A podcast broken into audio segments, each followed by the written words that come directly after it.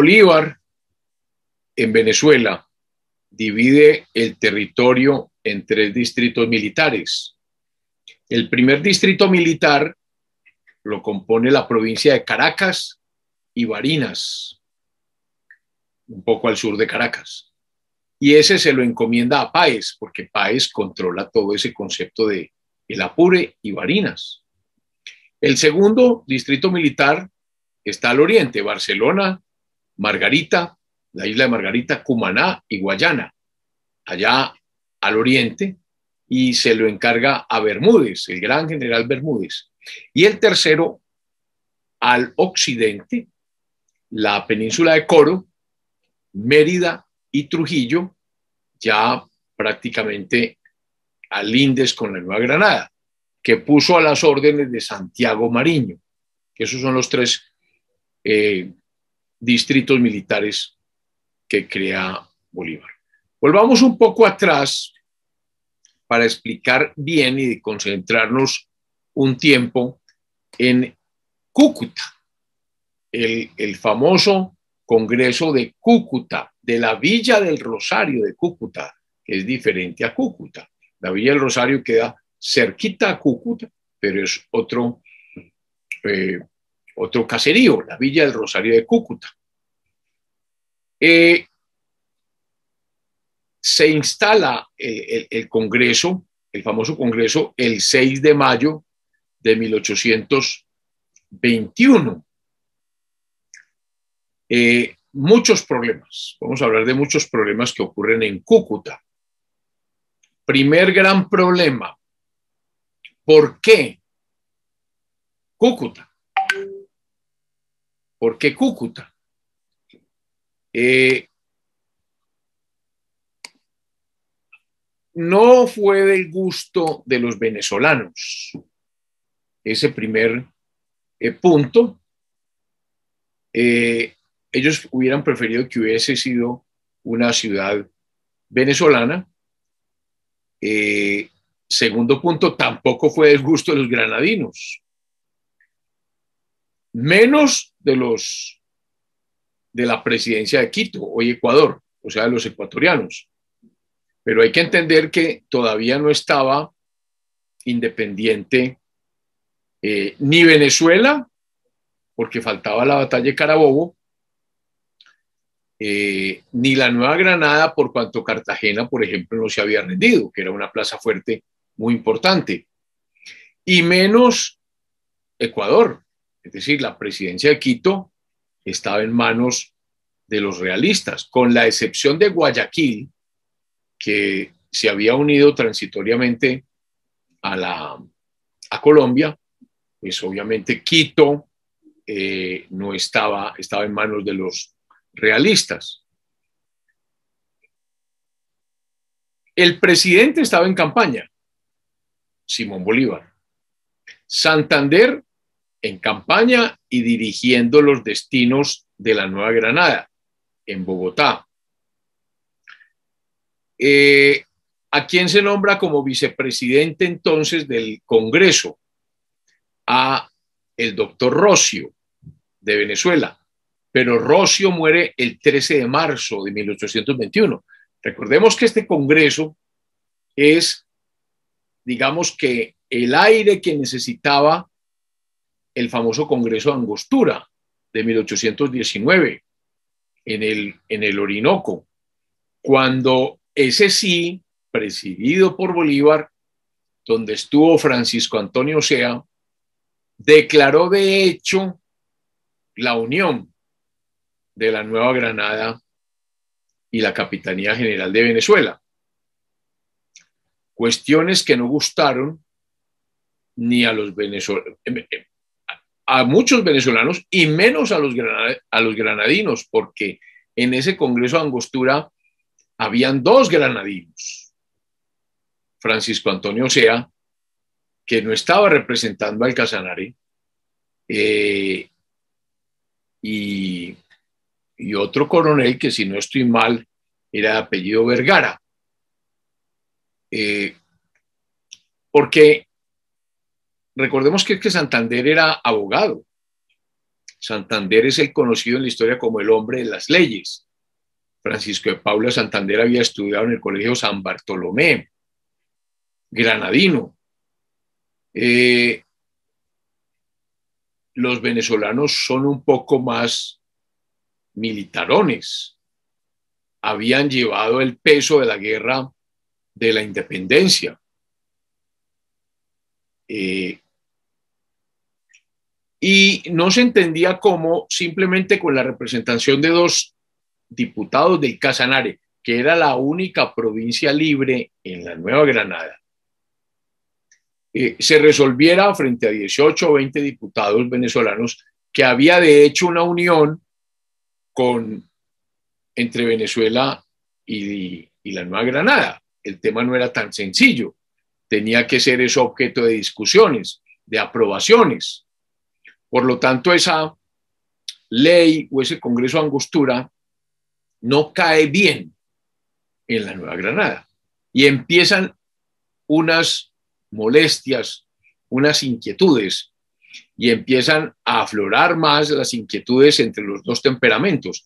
El temperamento de Simón Bolívar, venezolano, eh, que tiene en su mente un gran territorio que debería unirse. Él está pensando en el istmo de Panamá, está pensando en la Capitanía General de Venezuela, está pensando en, la, en el virreinato de la Nueva Granada, pero está pensando en la presidencia de Quito y está pensando en el virreinato del Perú, el virreinato más rico de América, en, la unión de prácticamente eh, la mitad de un continente o la tercera parte de un continente. Tiene otras miras muy diferentes Bolívar a las que tiene eh, Santander.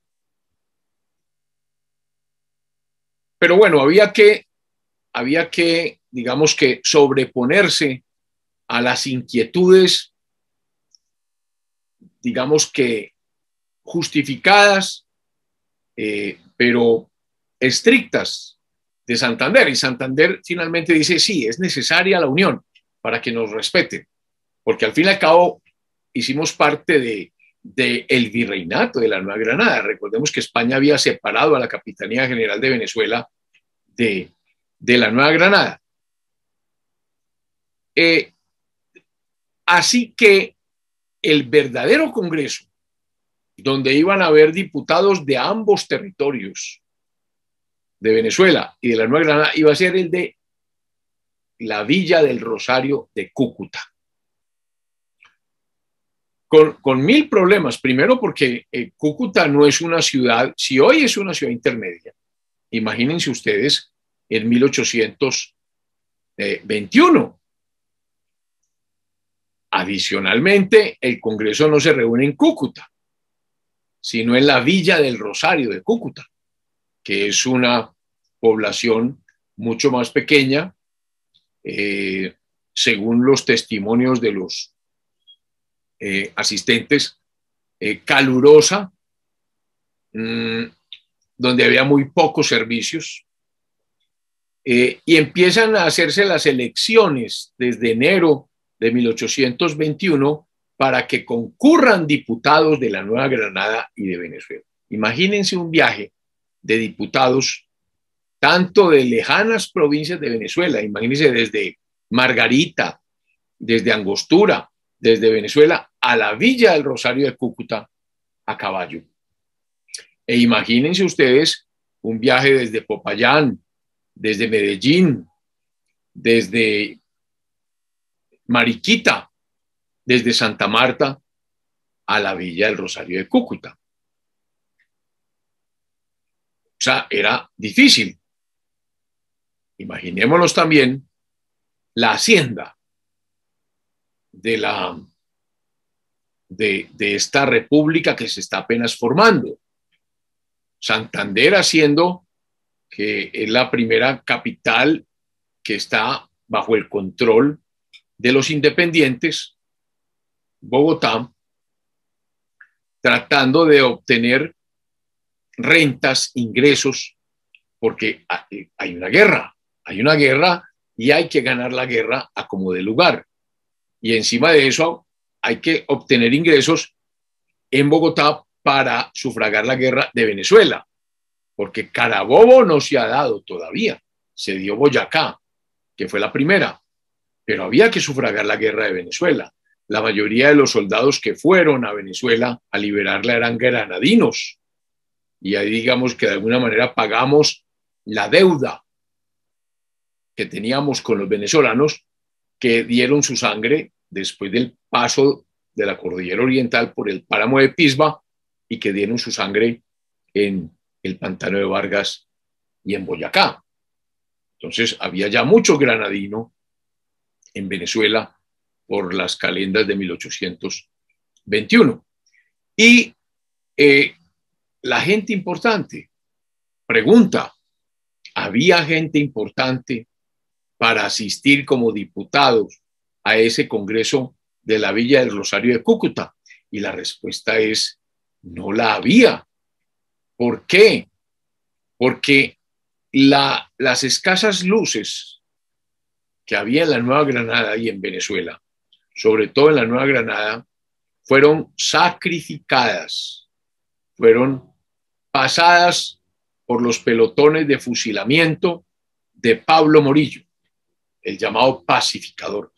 Por ejemplo, todos estos ilustres personajes de la expedición botánica de José Celestino Mutis, el sabio Caldas, eh, Camilo Torres, eh, eh, todos estos, Liborio Mejía, todos esos hombres de alguna formación terminaron asesinados, fusilados por el régimen de Murillo. Entonces las luces que necesitaba tanto un país para hacer una constitución no, no existían.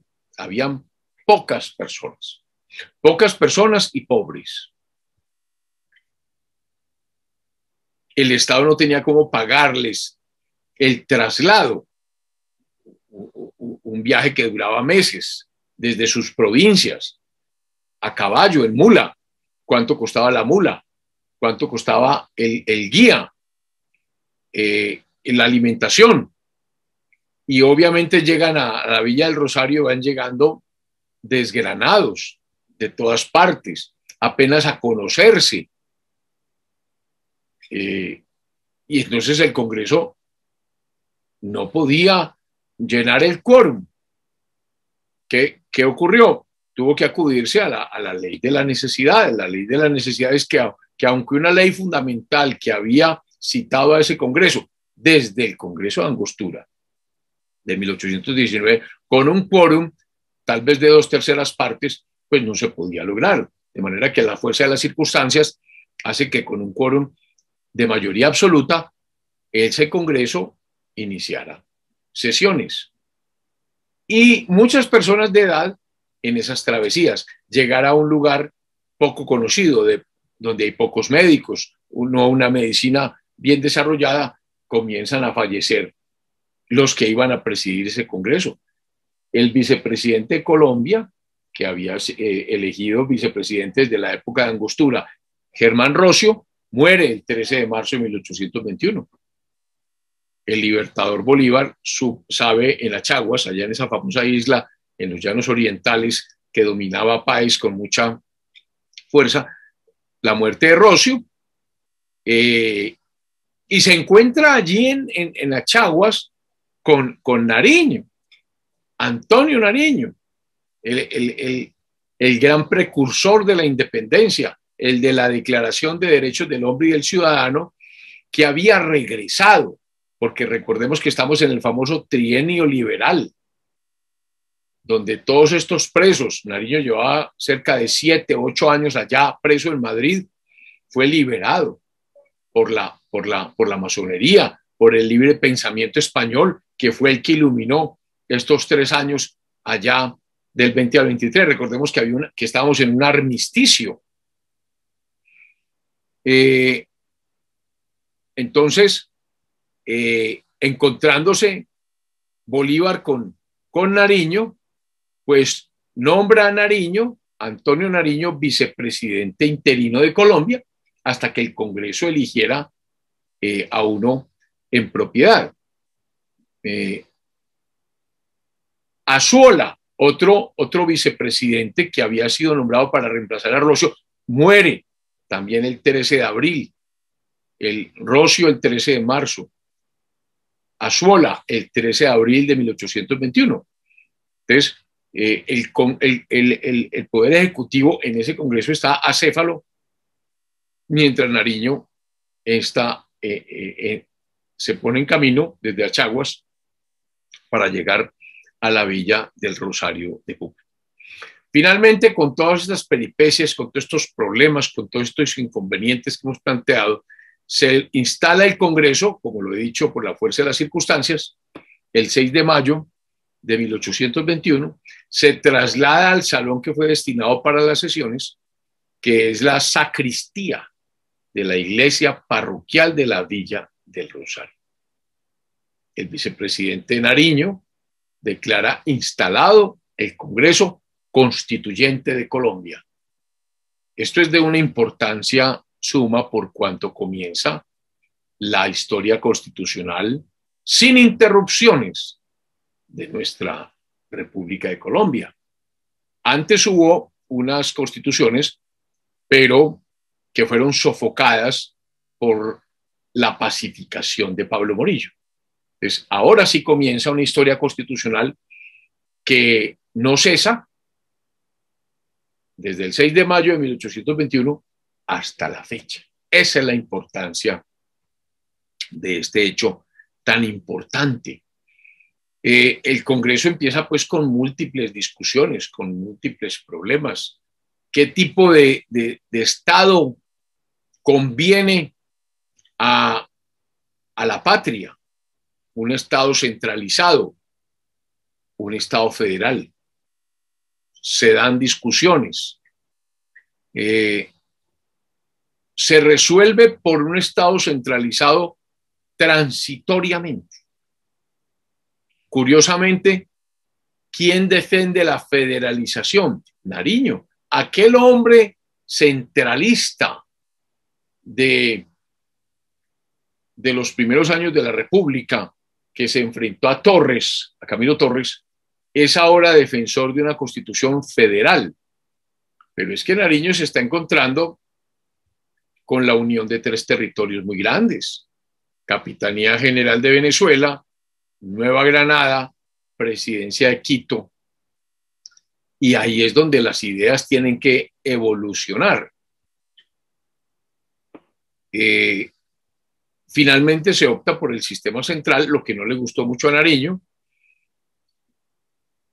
advirtiendo que el sistema federal requería de mentes más lúcidas, de más madurez. O sea, que el sistema federal es un prototipo, algo a lo que hay que llegar, pero que mientras las guerras consolidan esta independencia y este territorio, debería haber un gobierno centralizado. Eh, y las tesis de Nariño salen derrotadas, cosa que no le debió gustado, no le debió haber gustado mucho a Antonio Nariño, sabiendo que era un líder tan importante.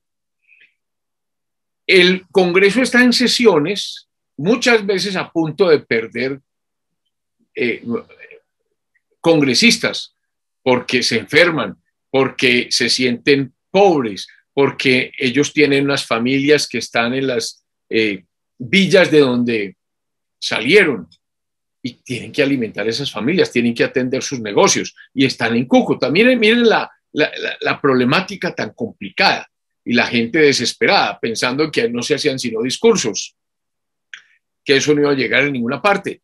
E, estos con unas ideas, estos con otras ideas, estos centralistas, estos federalistas, estos apegados a la religión, estos liberales, porque estamos en el trienio liberal, estos reprochándole a aquellos que fueron realistas. En fin, discusiones que aparentemente son inútiles y que cansan a, las buenas personas porque hay gente muy ejecutiva y le aterran estas, estas eh, largas disgregaciones, pero que son fundamentales. Eh, entre otras cosas, se discutió también en Cúcuta qué tipo de personas debían ser los congresistas. Y, y, para ir a Cúcuta se exigió que tuvieran unas propiedades, que tuvieran unas rentas, porque digamos que había mayor formación, mayor apego a la tierra y por lo tanto más madurez en la toma de cualquier tipo de decisiones. En todas estas, el Congreso recibe en, medio de sus sesiones la noticia de la victoria de la llanura de Carabobo, que consolida la independencia de Venezuela. Fíjense que los militares no están en la Villa del Rosario. Allí no hay un solo militar, no hay un solo batallón. Inclusive están a merced de cualquiera, porque Bolívar está tratando de independizar a Venezuela, lo que logra con la batalla de Carabobo de junio 24 de 1821. El Congreso se había instalado el 6 de mayo, hacía, dos meses. Eso llena de júbilo al Congreso, porque muchos pensaban que, que, quién sabe si, si realmente iba a haber independencia mientras no se consolidara. Ya con la victoria de Carabobo se consolida la independencia de Venezuela. Carabobo está cerca a Caracas. Prácticamente Venezuela queda, queda libre. Hay problemas en, Maracaibo, en Coro, en esta, en esta parte, eh, digamos que oriental, pero el sur, los llanos, el oriente eh, y ya prácticamente el centro eh, y el norte está en manos de los, de los independientes. Entonces fue muy importante esa victoria de Carabobo en 1821. En Carabobo se distinguió especialmente el batallón británico, que dio tanto de qué hablar, aquel batallón que sacrificó a James Rook en la batalla del Pantano de Vargas, eh, hace una gran labor en Carabobo y el Congreso de Cúcuta, de la Villa del Rosario, testimonia su agradecimiento eh, por cuanto sus más dignos oficiales perecen en, Carabobo. Mm, así que ese triunfo de Carabobo asegura la independencia de la República, disipa cualquier duda que hay o que tenían algunos diputados o muchos diputados sobre la conveniencia de constituir permanentemente a Colombia. Durante las sesiones del Congreso, Ninguna tropa, ni jefes oficiales, ni soldados se acercaron a la Villa del Rosario para proteger al Congreso, proteger la ley, para tener libertad. En ese sentido, hay que reconocer que Bolívar procedió con delicadeza, dejando en plena libertad a los representantes de los pueblos para que acordaran para Colombia las leyes e instituciones que mejor les parecieran. Eh, mientras el Congreso daba estas instituciones a Colombia, el Libertador parte de Caracas, se dirige al occidente de Venezuela, eh, dicta providencias importantes para conseguir la pacificación de la provincia de Coro. Recordemos que la provincia de Coro, esa península, es estéril, le falta agua, cubierta de espinas y abrojos, dice José Manuel Restrepo, por lo que Bolívar la llama la Libia de la América del Sur. La Libia de la América del Sur, a esa parte de Coro tan complicadas y que estaba plagada de guerrillas que molestaban sobremanera a los independientes. Pero los independientes tenían ya el control básico de la mm, gran mayoría del territorio, de manera que el libertador sigue con su cuerpo de tropas a Maracaibo, la segunda ciudad más importante de Venezuela, ya al occidente, a Maracaibo, controlar todo este occidente. ¿Por qué? Porque pensaba embarcar en Maracaibo parte de sus fuerzas, llevarlas por mar a Riohacha, llevarlas a Santa Marta, allí desembarcarla, y otra parte eh, atravesando desde Maracaibo la península de La Guajira, también hacia Hacha y comenzó a hacer esos movimientos. Él quería rendir a Cartagena y con el fin de, una vez rendida Cartagena, ocupar el istmo de Panamá para de allí embarcarse en ese istmo, cruzar el istmo e ir a Guayaquil por mar para liberar a Quito. Esas eran básicamente eh, las tesis de Simón Bolívar. Eh, ¿Quién fue elegido presidente de la nueva república? Ah, el Congreso tenía que elegir presidente. Sin duda alguna, de 59 diputados que eran, 50 votaron por Bolívar. Y en el primer escrutinio, Bolívar. Entonces fue declarado presidente de la República.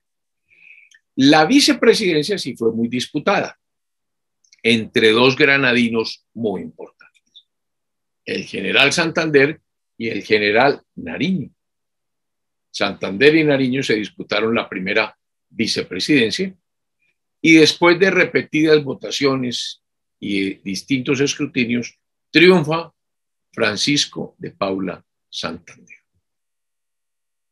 Eh, dejemos acá para seguir hablando de Cúcuta en la próxima eh, sesión, eh, dejando ya un presidente constitucional, lo que no existía, porque el de Angostura, recordemos, fue elegido por los venezolanos.